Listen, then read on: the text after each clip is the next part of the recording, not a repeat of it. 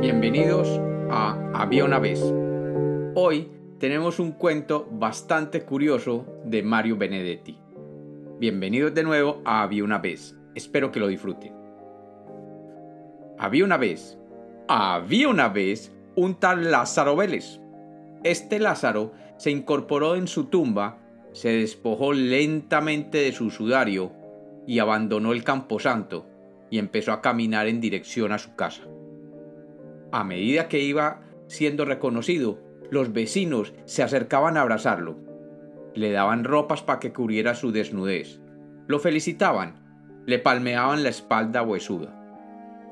Sin embargo, a medida que la voz se fue corriendo, la bienvenida ya no fue tan cálida. Un hombre que había ocupado su vacante en la sucursal de correos le increpó duramente. Tu regreso no me alegra. Vas a reclamar tu puesto y quizás te lo den. O sea, que yo me quedaré en la calle.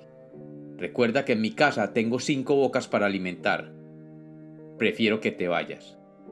La viuda de Lázaro Vélez, que pasado un tiempo prudencial se había vuelto a casar, le incriminó. ¿Y ahora qué? ¿Acaso pretendes que me condenen por bigamia? Si quieres que sea feliz, desaparece de mi vida, por favor.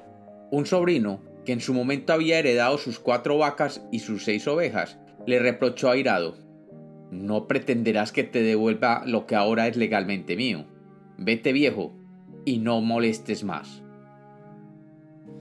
Lázaro Vélez resolvió no seguir avanzando. Más bien, comenzó a retroceder.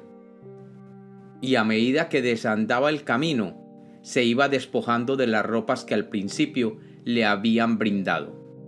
Por fin, un viejo amigo que lo reconoció y no le reprochó nada, quizás porque nada tenía, se acercó a preguntarle, ¿Y ahora?